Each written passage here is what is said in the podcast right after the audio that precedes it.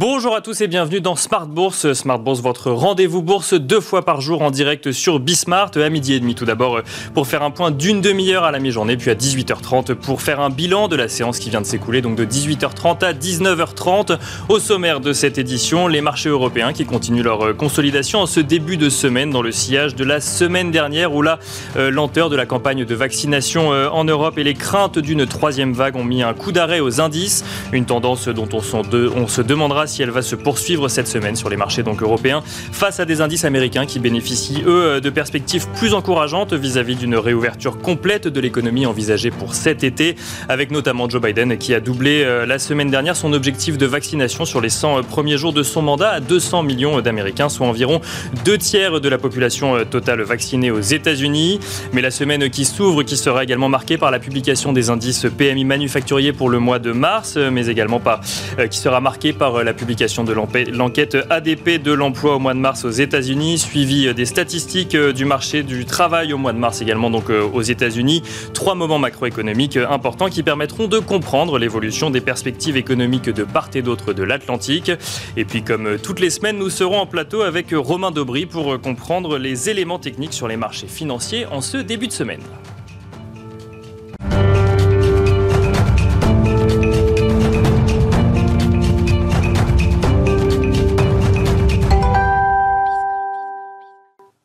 Des marchés européens qui ouvrent la semaine euh, en légère hausse euh, avec un CAC 40 qui euh, dépasse même les 6000 points au moment où on se parle. Le résumé complet, c'est avec Eva Ben Saadi depuis la salle des marchés de Bourse Direct.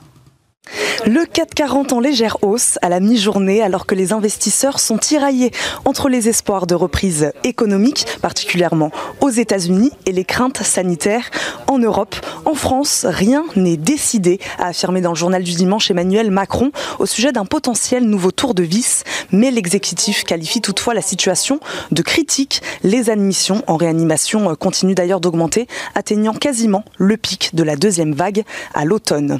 Aux optimisme donc, alors que Joe Biden veut doubler son objectif de vaccination à 200 millions de personnes. Sur le plan politique, les marchés suivront aussi avec attention les annonces du président américain qui doit présenter cette semaine son plan de relance pour les infrastructures. Bonne nouvelle aussi du côté du canal de Suez, alors que le porte-conteneur désormais célèbre Ever Given bloquait le canal depuis une semaine. Il est ce lundi presque remis à flot. Les cours du pétrole Brent s'en retrouvent orienté à la baisse. Pas d'impact visible pour l'instant sur les marchés de cette nouvelle affaire liée à un hedge fund qui a pourtant d'ores et déjà fait une victime. Ce lundi, le Crédit Suisse, le groupe bancaire avait prévenu avant l'ouverture que ses résultats du premier trimestre pourraient être affectés de manière importante par l'abandon de positions qu'il détenait avec un fonds spéculatif américain. Seul le secteur bancaire s'inscrit lui en baisse.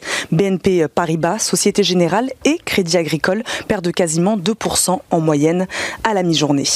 Du côté des valeurs, BNP devrait d'ailleurs déposer aujourd'hui son offre définitive pour le rachat de 50% ou plus de Floa Bank, ancienne banque Casino, qui compte près de 3 millions de clients. Le constructeur ferroviaire Alstom a annoncé avoir reçu une commande de plus d'1,4 milliard d'euros pour la fourniture de trains de banlieue en Espagne qui seront construits dans l'usine que possède, euh, que possède le groupe français dans la région de Barcelone. Nous suivrons aussi Air France. Le gouvernement français et les autorités européennes ont finalement trouvé un accord sur les termes d'une nouvelle aide à la compagnie aérienne. Total, lui, a annoncé samedi suspendre la reprise du chantier de son projet de gaz naturel liquéfié au Mozambique après les attaques qui ont visé euh, la ville de Palma. Pharmagest a bien euh, traversé l'année 2020. Le spécialiste de l'informatique officinale publie ses résultats et a enregistré un chiffre d'affaires de 171,7 millions d'euros, soit une hausse de 8,3 et Vivendi, dont la filiale Universal Music Group, qui prépare actuellement son introduction en bourse, a conclu un accord sur une ligne de financement de 3 milliards d'euros sur une durée de 5 ans auprès de 4 banques. Le groupe qui tient par ailleurs ce lundi une assemblée générale extraordinaire sur le projet de redistribution aux actionnaires de 60% du capital d'Universal Music Group. Enfin, l'euro, lui, recule en dessous des 1,18 dollars. Il se dirige vers son pire mois depuis la mi-2019. C'était Eva Ben Saadi depuis la salle des marchés de Bourse Direct. Eva Ben Saadi qui nous accompagne tout au long de la journée en fil rouge et que vous retrouverez à 14h55 puis à 18h30.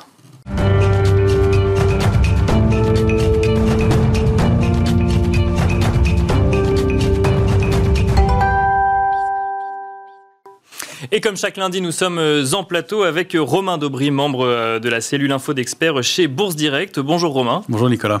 Alors on, commence avec l'agenda des grands moments économiques cette semaine. Qu'est-ce que vous allez regarder cette semaine? Ah oui, Il y a d'abord l'indice de confiance du consommateur du Conference Board demain aux États-Unis. Ça, ça, va être un, des, un, des, éléments marquants. c'est une semaine d'emploi aux États-Unis, donc ça c'est important. Ça commence mercredi avec l'enquête ADP qui avait fait bouger les marchés le mois dernier. C'est l'enquête mensuelle des chiffres de l'emploi. Ça avait fait bouger les marchés, le, ce qui en général moins le cas. Et normalement, vendredi, euh, l'enquête euh, gouvernementale, alors je dis normalement parce que c'est une semaine raccourcie, euh, pour le vendredi sera un jour férié, pour vendredi saint. théoriquement, l'enquête est bien publiée le, vendredi, mais quand il y a un jour férié, elle est déplacée un jour plus tôt. Or, manifestement, sur les calendriers que j'ai pu consulter... Elle est toujours vendredi. Elle, est toujours vendredi. Ouais, donc, je, je, voilà, à vérifier quand même dans le courant de la semaine, selon l'évolution, mais a priori, ce sera quand même maintenu vendredi. Donc, ce sera un jour fermé en France, et enfin en Europe et aux États-Unis jour férié. Euh, les États-Unis seront ouverts lundi prochain. En revanche, on sera toujours fermé euh, lundi pour le lundi de Pâques en Europe. Donc, ça peut créer des mouvements euh, de décalage de marché. Si c'est vraiment publié le vendredi, un jour fermé, ça peut créer des décalages de marché en début de semaine prochaine. Donc, une semaine de l'emploi des indices PMI. À noter également qu'avec le changement d'heure en France, les marchés américains rouvriront à 15h30 heure de Paris, donc reprennent leurs horaires habituels. Vous êtes présent tous les lundis donc dans cette émission. Vous le disiez la semaine dernière, on présentait qu'une pause se profilait sur les marchés financiers. Est-ce que, à, la vue de la semaine qui vient de s'écouler, ça se confirme? Ça se confirme. Ça s'est confirmé graphiquement la semaine dernière. Euh, dans les, prix sur les, différents indices, euh, on voit qu'il y a un, intérêt assez moyen. Il y a un marché qui est assez creux, euh, mais une consolidation qui se fait en très bon ordre. on avait indiqué un niveau d'alerte sur les CAC 40 qui était situé sous 5889 points. On était allé chercher deux fois ce niveau et on a rebondi dessus de façon assez, dynamique. On, regardera les, les niveaux graphiques et techniques après, mais en tout cas, oui, il y a une consolidation qui se fait en bon ordre et qui est plutôt propre. Ce qu'on peut noter, c'est qu'il y a un optimisme qui est toujours prudent et un niveau de couverture dans les portefeuilles qui a été un petit peu rehaussé. En fait, c'est pas le niveau de couverture qui a été rehaussé, c'est les la position ouverte sur les options qui a diminué un petit peu, ce qui rend les positions d'options de, vente, de put, un peu plus importantes autour de la monnaie, donc autour des, cours actuels de l'indice CAC 40. Ça donne un peu plus de, solidité dans le, dans le, dans le marché, en tout cas dans le, de la protection en cas d'accélération baissière. Euh, c'est ce qu'on a, constaté la semaine dernière. En revanche, du côté de l'intérêt, c'est assez moyen. Il n'y a pas beaucoup de volume. Euh, on le constate. Aujourd'hui encore, il y, a, un volume qui est assez moyen, euh, même, dans, cette matinée. Et puis sur le futur CAC 40, un tout petit peu d'intérêt construit dans le début de la semaine dernière. 3000 contrats futurs dans le mouvement de hausse qu'on a connu jusqu'à jeudi. Et puis, donc, ça a appuyé contre 5950 points. Et vendredi, alors qu'on a connu une extension haussière en fin de séance et en fin de journée, on aurait pu penser qu'il y avait un peu d'intérêt qui s'était construit autour de ça. Et pas du tout. on détruit 1600 contrats futurs.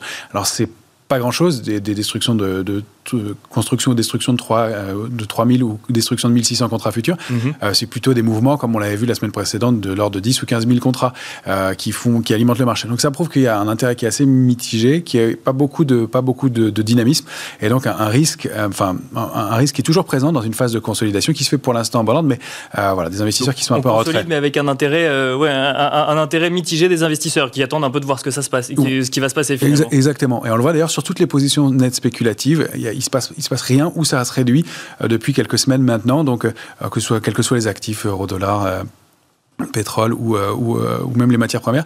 Donc il y a, y a voilà, une, phase de pause qui se met en place. C'est le mieux qu'on puisse attendre après avoir atteint des objectifs importants et des niveaux de progression qui sont euh, colossaux depuis quelques semaines maintenant.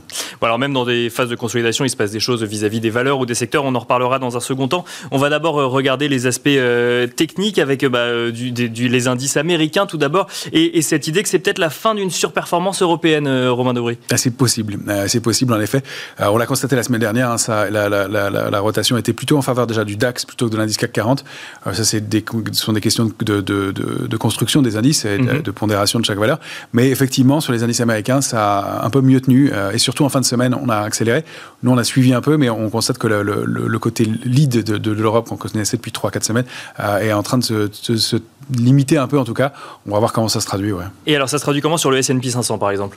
Alors, sur le S&P, on, est, on, a, on est en train de franchir des niveaux importants, des niveaux majeurs, qui sont donc donc bah, sur un graphique que vous avez là, en, peut-être en, qui est hebdomadaire, on voit que le S&P évolue de façon assez nette, propre au sein d'un canal haussier de, de, mhm. moyen terme, et qu'il vient de franchir le niveau de 3942 points. En tout cas, il évolue juste au-dessus ce matin encore, 3947 je crois, et donc ça ouvre la voie, une progression plus, plus marquée. On voit qu'il a rebondi plusieurs fois sur cette oblique que j'ai tracée en noir avant d'accélérer à la hausse, encore une fois. Donc une accélération haussière, une pause de 4 ou 5 semaines et le franchissement en fin de semaine dernière de ce niveau, 3942 points, qui ouvre des extensions en direction du haut du canal et donc probablement de cette résistance à 4163. Ça donne des progressions possibles de 5%. Euh, on va donc fixer le niveau d'alerte à 3942 points, vous l'avez compris, de court terme, avec une bascule et une possible consolidation jusqu'à 3735 sans, alerte de, majeure. Donc un marché qui, lui, a franchi de nouveau plus haut la semaine dernière. Alors ça c'est pour les S&P 500. Le Nasdaq, le Nasdaq euh, dont euh, on, on, lit et on voit que qu'il y a un ralentissement en ce moment. Alors un ralentissement euh, qui qu'on pourrait pas se qualifier de recul non plus, mais comment ça se passe sur le Nasdaq? Alors je vous ai proposé d'abord un graphique hebdomadaire du, Nasdaq parce que on, qui montre bien le doute du marché. Vous voyez cette dernière bougie et les deux dernières bougies, derrière la bougie rouge de la semaine précédente et la bougie verte de la semaine dernière, donc mhm. les deux dernières semaines, on voit qu'il y a des grandes mèches de chaque côté et un petit corps au milieu. C'est ce qu'on appelle des toupies. C'est un signe d'indécision sur le marché. En revanche, ça montre qu'il y a des grandes variations durant la séance, mais que finalement on clôture assez proche de, l'ouverture. C'est ça, ça traduit simplement le fait qu'acheteurs et vendeurs se, battent euh, manifestement dans des amplitudes qui sont relativement importantes, mais qu'il n'y a pas vraiment de tendance, en tout cas à court terme. Euh, à moyen terme, on n'a pas cassé le canal haussier qu'on voit en noir, toujours. On évolue à l'intérieur donc d'une zone de, consolidation, un trailing range dont la borne basse est toujours à 12 210. Le niveau de retournement haussier, c'est 13 294. Si on arrive à le franchir, il peut se passer quelque chose. C'est pour ça que je voulais zoomer un petit peu avec vous, effectivement, sur le, le, graphique. Sur le, journalier. Donc là, on est en hebdomadaire et on peut zoomer en journalier. Et euh, on va voir si la tendance est similaire. Voilà, on la voit bien cette consolidation latérale. Là, ça fait plusieurs séances hein, qu'on évolue latéralement et on commence à, distinguer une structure possible en biseau. Euh, c'est formé par les, les, obliques bleus mhm. qu'on voit bien à l'intérieur. On retrouve notre canal haussier euh, et à l'intérieur, on voit ce biseau qui est peut-être en train de se former. Un biseau, c'est un signe de consolidation, de pause dans la tendance, euh, qui peut déclencher un mouvement haussier. Donc au franchissement, alors effectivement, 13 294 déclencherait. On voit que le niveau de, de déclenchement il est peut-être un petit peu plus bas, mais 13 294 confirmerait la, reprise possible. Alors, pour l'instant, il n'y a pas de signal haussier, si c'était cette grande bougie verte, mais elle est là de, vendredi dernier, mais elle est là pour des questions techniques aussi, avec euh, tout, ce qui s'est passé autour du, secteur bancaire en fin de semaine. Et la possibilité aussi d'une pause qui continue à, être marquée comme ça pendant quelques jours, quelques séances encore, et pas de déclenchement. Donc je vous ai donné les grands objectifs euh, en cas de franchissement haussier ou petit, euh, si on prend juste la taille de la structure du biseau à, à, court terme, donc 13 842, et puis pourquoi pas le haut du canal, niveau d'alerte de court terme, donc 12 530 toujours, avec euh, un risque de retour dans la zone d'alerte de moyen terme, euh, au-delà de 10 945 en tout cas. Alors ça c'est pour les marchés euh, américains, et si on revient en Europe, vous nous l'avez dit tout à l'heure, il y a là aussi des disparités. On a donc les, marchés européens consolident, pour autant le DAX par exemple est mieux orienté que le CAC 40. Ah, il est en pleine forme il vient de former de nouveau plus haut. Voilà, la, dernière bougie, c'est un graphique mensuel, la dernière bougie mensuelle, mais on voit que, euh, alors, on, a bien euh, franchi des, niveaux de résistance importants, euh, au-delà, de 14 132 points, et qu'on prend la direction des 14 950 points, plus ou moins, même peut-être un peu plus, pour aller chercher la borne haute d'un canal haussier de très long terme, hein, qui est actif depuis les années 2010-2011, et dont on a testé les bornes hautes plusieurs fois, donc, et qui, est vraiment un, niveau cible important. Le, DAX a l'air de vouloir y aller. C'est lié aussi sa composition. Il est moins orienté euh, bancaire et surtout moins luxe que le, que le CAC 40, qui est un secteur qui patine un petit peu en ce moment, effectivement. Alors, euh, les, bancaires et le luxe, on va en parler, euh, mais, mais juste avant, un mot peut-être du, CAC 40. Le CAC 40 qui est à 6018 points au moment où, on se parle. Se parle. Quelle est la, tendance, Romain Dobry Elle est neutre à court terme. elle est, enfin, oui, elle est neutre à court terme. Elle est en passe de le devenir aussi à moyen terme. Alors, on, a évolué, et puis on le voit très bien ici, au sein d'un canal haussier de moyen terme depuis plusieurs semaines, qui est, qui est né fin janvier, le 29 janvier, la borne basse du canal. Je l'ai zoomé un peu plus ici pour avoir des éléments pratiques pour la semaine. En fait, on voit que la borne basse, je l'ai étendue un peu du, trading range, c'est 5879 points pour la semaine, c'était 889 la semaine dernière, mais on a eu quelques mèches qui permettent d'étendre le, trading range. En bas, la borne haute, c'est 6081 et demi, le point haut d'il y, a 15 jours, et on s'articule autour d'un niveau charnière qui est la médiane 5993 points. Selon qu'on soit au-dessus ou en dessous de cette charnière, eh on aura un biais plus ou moins haussier ou plus ou moins baissier, avec une petite zone d'alerte que j'ai fixée jusqu'à 5943 en bas et avec le bas de ce canal juste en dessous, qui est situé à 5975 pour la séance, qu'on va remonter chaque jour de la semaine, puisque c'est une oblique. Mais pour l'instant, une indécision est vraiment toujours cette, idée que la pause est en marche, mais qu'elle se passe pour l'instant de façon canalisée, avec un intérêt qui est un peu, un peu médium, un peu médium comme on le disait, moyen, médiocre, comme on le disait, pardon. Alors c'est intéressant parce qu'on parle de disparité, on a parlé de disparité entre les marchés européens et les marchés américains. ensuite, on a fait un focus sur les marchés européens, là, des disparités entre le DAX et le CAC 40. Et là, si on rentre sur le CAC 40, on se rend compte que la tendance n'est pas uniforme. Là, il y, a, là aussi des disparités, mais vis-à-vis des valeurs cette fois-ci. Oui, très nettement. Et on a des valeurs fortes hein, qui payent régulièrement, euh, qui ont des structures haussières de long terme. Alors, ArcelorMittal en fait partie, avec une structure de, probable retournement haussière de, très long terme qui est peut-être en train de se, mettre en place. ArcelorMittal qui gagnait un, peu plus de 7%, je crois, vendredi euh, en clôture grâce euh, au, à la valorisation des métaux à Londres, ouais, notamment. Exactement. Donc, c'est un secteur qui est toujours fort, hein, les matières premières et, surtout les métaux, en effet. et des valeurs comme Capgemini aussi qui forment de nouveau plus régulièrement. Et puis, à plus court terme, on a des signaux qui se déclenchent peut-être de, de réactivation de la dynamique haussière pour Legrand, qui a, qui, a, franchi un petit niveau, ou aussi à, court terme, ça on l'a fait de façon dynamique, ce matin on l'a proposé de façon dynamique, de rentrer sur Atos, qui a l'air de sortir du, bas de son trading range, au sein duquel il évolue depuis plusieurs semaines maintenant, et d'être sorti d'une petite structure en triangle, donc avec des cibles dans un premier temps de, de, 7 à 8 mais avec peut-être une construction un peu plus, importante. Donc ça c'est pour les, du côté des, valeurs fortes hein, dans l'immédiat. il y en a d'autres bien sûr, hein, si on regarde Publicis, Stellantis, STM ou encore Saint-Gobain. Euh, donc ça, c'est plutôt du côté des valeurs portes. Et alors du côté des valeurs euh, faibles pour, euh, pour finir ben, on, a effectivement des valeurs comme Alstom qui ont donné de faux signaux et qui sont toujours assez shortées. 17% de la position verte sur Alstom est vendue. donc elle est fait l'objet de, de, pression baissière, on le voit encore. C'était, c'est 1% de plus qu'il y, a, un mois. Donc elle, elle n'arrive pas à se reprendre. et puis on a des valeurs, bien tout, tout ce qui est lié à l'aviation. donc que ce soit Airbus, Safran, Thales, dont on voyait des signaux aussi possibles de se mettre en place qui là ont l'air de, patiner. Donc on, reste un peu investi dessus, mais peut-être on va limiter sa pondération dans la perspective d'une réouverture. Mais la, nouvelle vague a effectivement pesé sur ces titres-là qui, donnaient des signaux plus intéressants. Puis c'est un peu la même chose du côté du secteur automobile. On va préférer Stellantis, à Renault, par exemple, dans l'immédiat. Euh, donc il y a des, divergences assez marquées au sein de l'indice. Ça se traduit par cette pause latérale hein, qu'on constate en ce moment. Et alors des divergences euh, parfois liées également à l'actualité. On notera que les, les bancaires reculent depuis ce matin en lien euh, du coup avec les annonces de Crédit Suisse, euh, de Nomura, euh, de, pertes importantes à venir sur le premier trimestre de leur exercice, en lien, ou en tout cas c'est ce qu'on peut lire à droite à gauche, même s'il n'y a pas d'annonce officielle pour le moment, avec un débouclage de position de Archegos Capital. On parle de 20 milliards d'euros, de 30 milliards, pardon, 20 milliards de dollars ou 30 milliards de dollars. On aura l'occasion d'y revenir un peu plus tard dans la semaine quand on aura un petit peu plus d'informations et peut-être des informations officielles. On sait que Goldman Sachs, Deutsche Bank, Morgan Stanley pourrait aussi être euh, concerné. Euh, merci beaucoup Romain Dobry pour, euh, pour cette analyse. Romain Dobry, je rappelle que vous êtes membre de la cellule Info d'experts chez Bourse Direct.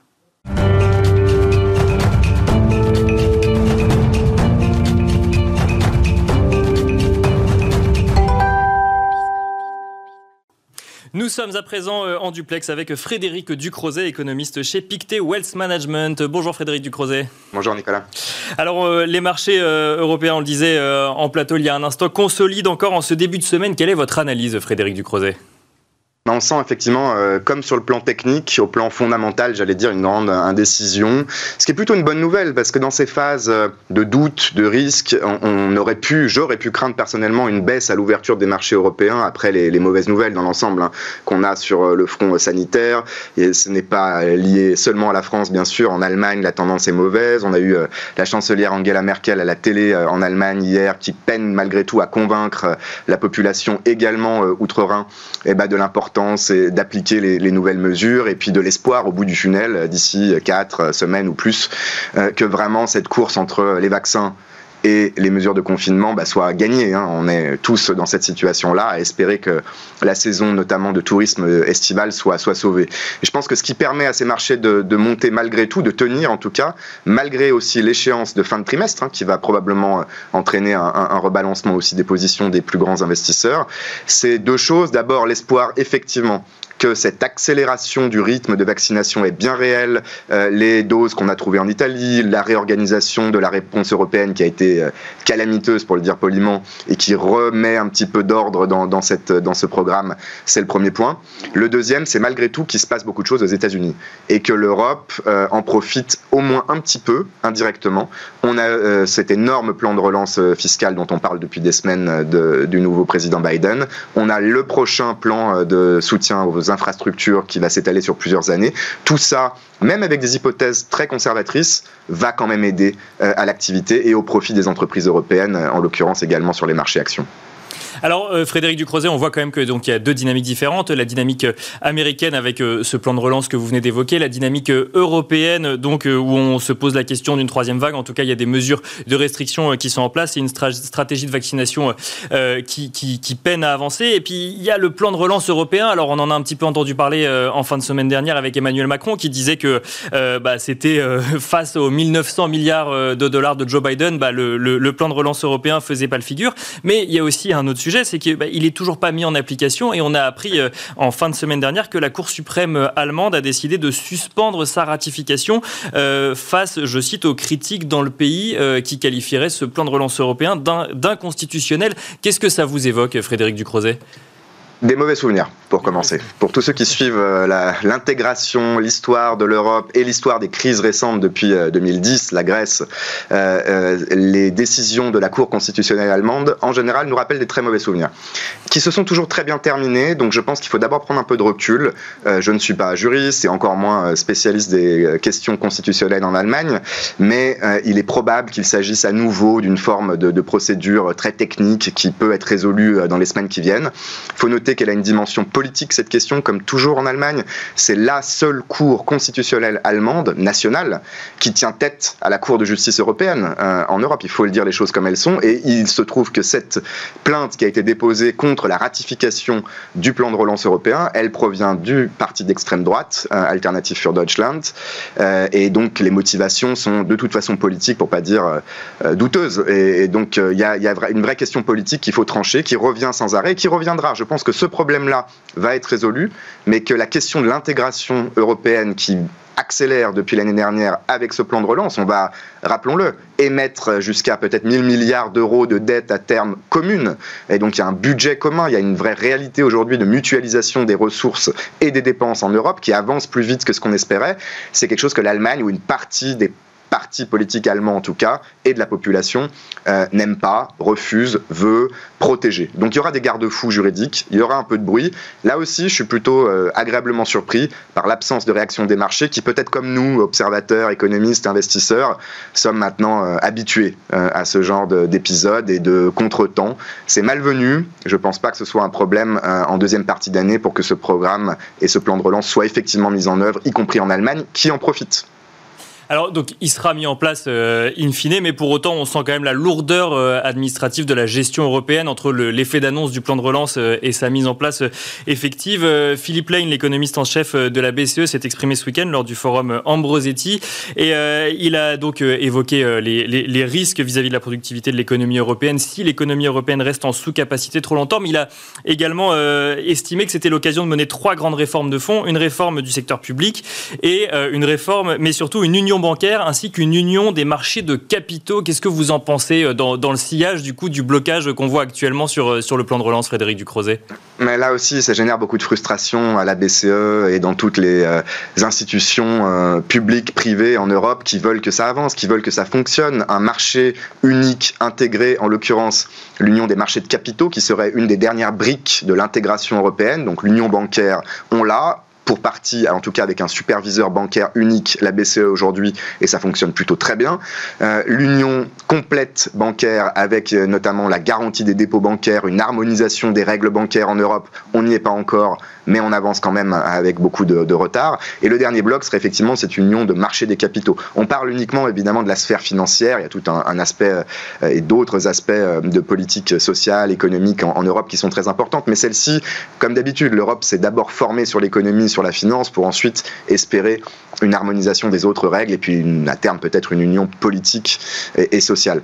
Et cette dernière brique, elle tarde à venir parce qu'on a trop d'autres soucis à régler, parce que la pandémie était effectivement euh, bien évidemment pas prévue euh, et que ça met du retard et que le capital politique, l'appétit et le courage qu'ont nos gouvernements, et c'est bien légitime, ils doivent être réélus euh, tous les 4 ou 5 ans selon les pays, il est limité. Donc quand on a mis autant de capital politique l'année dernière pour apporter cette réponse à la hauteur, je pense, euh, de la crise, on en a moins aujourd'hui pour compléter l'union bancaire et l'union des marchés de capitaux. Et c'est pourtant indispensable. C'est pour ça que la BCE fait preuve de beaucoup de patience, mais aussi de frustration, et que dans l'intervalle, elle doit continuer d'intervenir. Je rappelle que d'ailleurs, on est lundi, donc on surveillera comme tous les lundis, 15h45, le chiffre hebdomadaire des rachats de la BCE dans son programme PEPP, qu'on verra si elle continue de racheter plus de 20 milliards d'euros comme euh, dernière, la semaine dernière, pardon. Merci beaucoup euh, Frédéric Ducrozet. Frédéric Ducrozet, je rappelle que vous êtes économiste chez Pictet Wealth Management. Euh, euh, vous êtes avec nous tous les lundis à la mi-journée pour décrypter les enjeux de marché. Voilà, Smart Bourse, c'est fini pour cette édition de la mi-journée. Je vous donne rendez-vous à présent ce soir à 18h30 en direct pour décrypter la séance du jour.